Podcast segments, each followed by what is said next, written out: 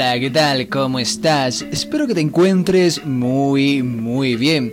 Yo soy La Razón y la Voz y te doy la bienvenida a una emisión más de tu programa La Razón de la Voz, en su emisión número 23. Hoy es un día muy especial, no solo porque es una emisión más del del club de lectura, una sección que me gusta mucho y que adelanto por una razón que ya está explícita en el título, sino que además es el cumpleaños de mi amada y querida madre. Amada y querida, porque amar y querer son dos cosas distintas. Le doy una gran felicitación y de seguro que me está escuchando al lado en la otra habitación, así que muy buenas, muy una, una, una gran enhorabuena para usted querida progenitora.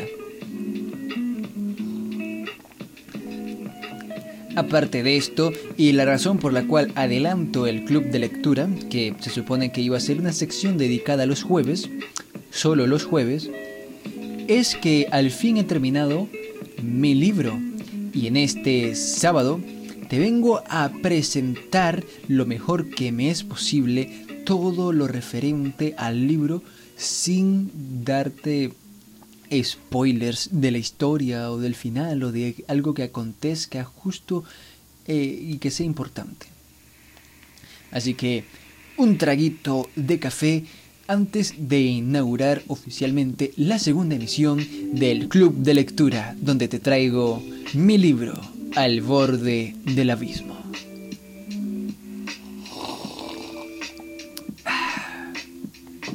Qué buen café.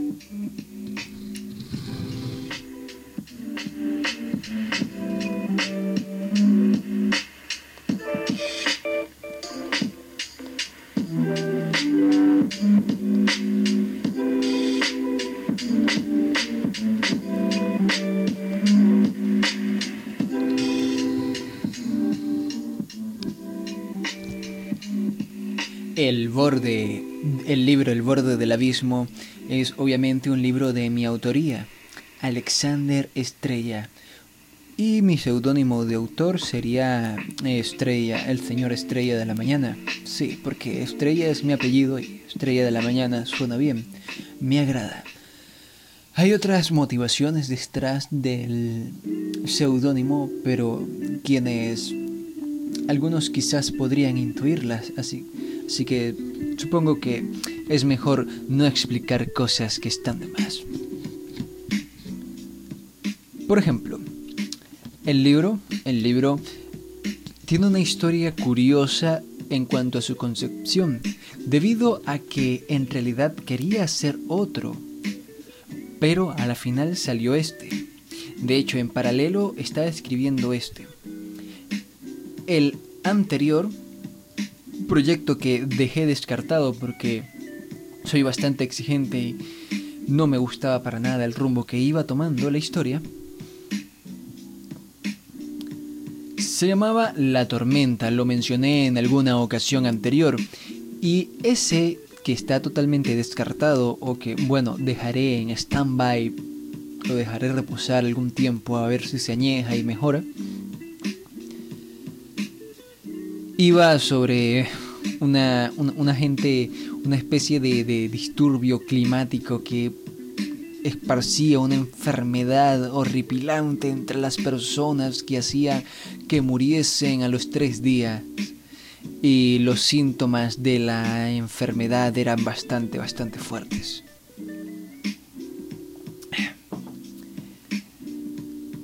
A la final terminé descartándola y durante eso, revisando algunos textos viejos y en un momento de inspiración, me llegó la idea principal que era la primicia de la historia, que es la primicia de la historia. Un hombre con el rostro con el rostro con un rostro de melancolía, de tristeza, sumamente perdido en sus pensamientos, alguien que obviamente lo había perdido todo. Sentado al borde de la cama, mirando un pequeño estuche de madera en el que guardaba unos cuantos puros, dos para ser exactos, que eran los que le quedaban, que era mucho más que suficiente para el tiempo que le pensaba, que, que creía que iba a vivir. tenemos aquí esta persona que estaba allí, melancólica, pensando en todo lo que había perdido, en todo lo que jamás podría recuperar. Y todo por esa desgraciada persona, ese desgraciado ser, mejor dicho, que llegó para arruinarlo todo, para poner su vida de cabezas, para empujarlo lentamente al abismo de la locura. Y de allí vino el nombre y de allí vino todo lo que fue la historia en un final. De hecho, debía haber escrito esto como sinopsis, pero como sinopsis escribiera algo totalmente diferente. Y la sinopsis de Al borde del abismo que puse en la página Linet o Linet es un hombre sin nombre viaja hasta un motel de mala muerte en el medio de la nada y paga la que será su única noche en aquel lugar y quizá la última en general. Espera que una figura espera hasta que una figura misteriosa se hace presente y como última voluntad elige contar y rememorar su historia, obteniendo así una oportunidad única para recuperar todo lo que había perdido. ¿Podrá ganar? Entonces esto es un thriller de misterio, de suspenso, que va de tratar de dilucidar cómo esta persona lo perdió todo. Y no solo cómo lo perdió, sino quién es esa figura misteriosa que entra allí, qué papel juega en todo esto, por qué es tan importante y por qué genera en nuestro protagonista tanta incomodidad, porque lo estaba esperando precisamente a él.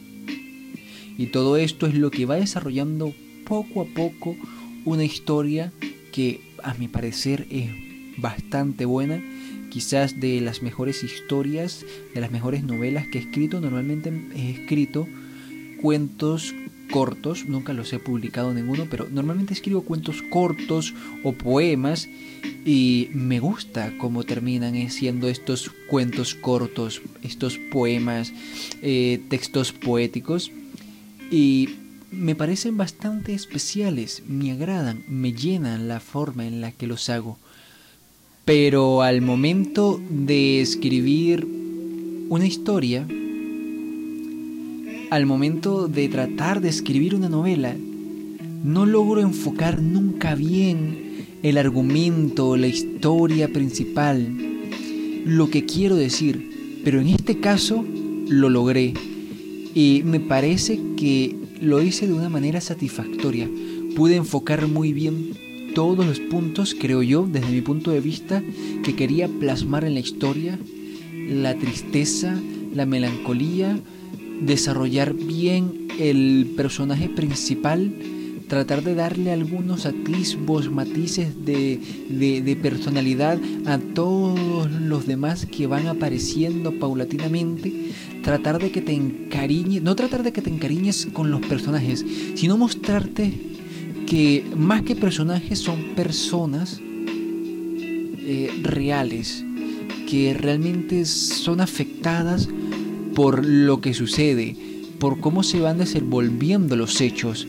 Y esto para mí es algo que no lograba nunca o que si lo hacía no, no, no me sentía satisfecho con el resultado. Y en el borde del abismo, o al borde del abismo, sí que lo logré sí que me siento satisfecho. Y nada, esto es, esto es el borde del abismo. La imagen la saqué de Pixby. El, eh, esto es todo lo que puedo decirte del libro, sin hacerte demasiado, eh, sin, sin contarte de la historia como tal, solo cosas que giran en torno, detalles vagos eh, una profundización, un análisis, eh, pseudoanálisis de todo lo que viene siendo la inspiración, los matices. Em, y bueno, que el final es, es, es, algo que a mi novia no le gustó. Yo no sé por qué, yo considero que fue un muy, muy buen final. Pero, en fin, no se puede complacer a todo el mundo. Y que no le guste el final o que no le termine de convencer es algo que a mí me corrobora que es una buena historia, porque el que le guste a todo el mundo, lo que tú escribes, no lo sé, eso, eso, eso, eso para un escritor no es, no es positivo porque uno necesita que le critiquen la obra. Bueno, yo personalmente necesito que critiquen lo que escribo, que me digan, oye, no me parece esto, creo que aquello está mal, creo que pudiste haber hecho de una lo pudiste haber desarrollado de una manera mejor o diferente. Y eso es lo que yo siempre busco. Y lo que suelo encontrar es, oye, sí, me parece muy bien, me gusta mucho cómo lo estás enfocando, me gusta mucho esto y me gusta mucho aquello y por alguna extraña razón me termino desmotivando y suelo tirar eso al traste, me deja de gustar. Son cosas muy, cosas, cosas muy curiosas mías. Eh, eh, mm, males, males personales, males personales. Así como los podcasters en general no les gusta su voz, pues a mí no me gusta cuando halagan el trabajo, mi trabajo demasiado. No me gusta. Así que esto vendría siendo todo acerca de mi libro. Y para cerrar, te voy a leer un pequeño fragmento del primer capítulo para, por si acaso no fue suficiente todo lo que te conté sobre la inspiración, la motivación, el argumento, la primicia, eh, la sinopsis, nada de eso fue suficiente como para motivarte a leerlo y a que te pases por Linet y me dejes un me gusta, que eso es... Eh, recuerda que este libro está... El objetivo es que participe en un concurso en el cual el premio es ser publicado. Lo que me gustaría es que fuese publicado.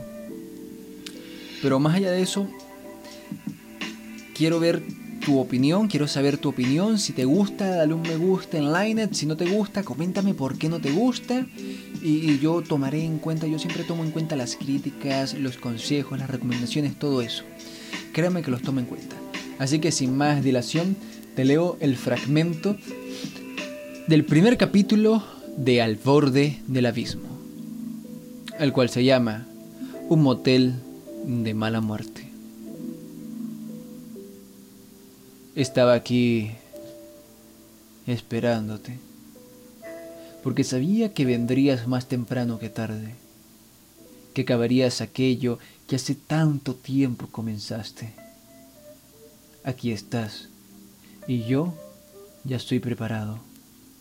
Pensé cuidadosamente antes de elegir este lugar, antes de pagar la única y última noche que pasaría en este sucio motel de mala muerte Seguía sentado al borde de la cama, de espalda a la puerta por la cual acababas de entrar.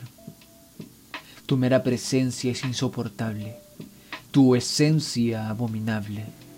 El hedor con el que inundas la habitación casi logra cubrir por completo el asfixiante olor a humedad, hongos, suciedad y melancolía que reinaba antes de tu llegada.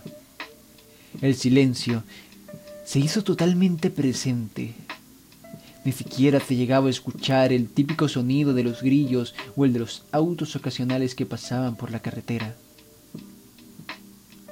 A través de la sucia ventana manchada por quizá el humo de cigarrillos o por el tiempo, podía observar el cielo rojizo, opaco y nublado, que hacía de aquel momento mucho más frío. Y allí, justo enfrente al otro lado del motel, el letrero de neón que indicaba que aún quedaban habitaciones libres e iluminaba con su lento pero insistente parpadear con un tono verdoso la penumbra de mi habitación. Aquel silencio hipnótico, aquel silencio hipnótico se rompió al llegar un nuevo huésped, con una chatarra de auto que sonaba estrepitosamente, que solo por el sonido agónico del motor sabías bien que no recibía ningún tipo de buenos tratos. Aquel sonido agónico, aquel retorno de los sonidos fue reconfortante. Un alivio momentáneo, pues tú sigues aquí. Espero que eso te haya llamado la atención, que haya despertado tu interés y de que quieras seguir, que quieras leerlo por tu cuenta y ver qué sucede. Realmente le puse mucho esfuerzo, mucho cariño a esto. Lo, revisé muchas veces. Mi, mi, novia también me ayudó a, a, ver algunos que otros errores en, disléxicos que tuve, confusiones de palabras. Y, e insertaba otras que no deberían ir ahí. Pero son cosas que ya creo que están totalmente pulidas y que no existen ni hay huellas ni rastro de eso ya de, mis problemas a la hora de redactar. De redactar, no, de escribir como tal. Espero que te haya gustado. Espero que espero que disfrutes de la lectura, que te haga experimentar algún tipo de emoción, que te haga empatizar con los personajes. Que por lo menos te parezca algo interesante, algo entretenido que leer. Sin más nada que decir por la emisión de hoy, te recuerdo que yo soy la razón y la voz, Alexander Estrella, autor de Al borde del abismo. Mi nombre es Alexander Estrella, un gusto en conocerte. Eh, me presento ya, sí, oficialmente. Soy Alexander Estrella, un gusto en conocerte. Eh, siempre seré la razón, siempre seré la estrella de la mañana. Sí, porque mi apellido es Estrella, Estrella de la Mañana suena bonito. Seudónimo de escritor me exigían en Linet. Qué mejor que Estrella de la Mañana, aprovechando mi apellido. Un saludo y espero verte pronto por aquí en La Razón de la Voz. En la próxima emisión. Recuerda que si quieres estar al tanto de todo lo que digo, pienso y hago, te pases por mis redes sociales. Mastodon, Twitter y Diaspora. Soy bastante activo y que si quieres tener acceso a contenido exclusivo, te recomiendo que te pases por Telegram. Subo contenido allí bastante seguido, de índole mucho más personal y que quizás te pueda llegar a interesar. Te he hablado tu servidor, Alexander Estrella, que suena extraño si lo digo así, la razón y la voz. Nos vemos en una próxima emisión. Das Leven is a Adiós. Por cierto, recuerda que en las notas del podcast encontrarás el link directo hacia el libro en Linet. Puntúalo. Realmente me ayudaría bastante.